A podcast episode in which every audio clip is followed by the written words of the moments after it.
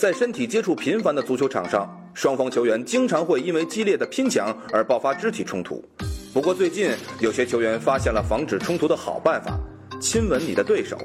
当两个人在球场面对面怒视对手，随时准备拳脚相加的时候，轻轻的一个吻，往往能产生神奇的效果，起到化干戈为玉帛的作用。在前不久的一场英格兰地区联赛中，布里斯托尔流浪者队的曼萨尔就使出了这一招。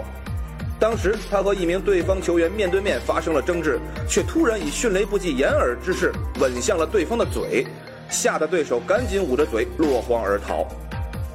曼萨尔的这一吻虽然避免了肢体冲突，但主裁判仍然给了他一张黄牌。然而更严重的后果是，他的老婆也通过电视转播看到了这一幕。曼萨尔不得不想尽办法向老婆解释，证明自己仍然是个直男。在本赛季法甲的国家德比中也上演过类似的一幕，只不过这一次纯属意外事件。巴黎圣日耳曼队的卡瓦尼与马赛前锋吉尼亚克纠缠后双双倒地。两人起身正准备干架，没想到慌忙之中嘴对嘴撞到了一起。这次亲密接触发生之后，两个人都尴尬地把目光望向别处，迅速离开了事发地点。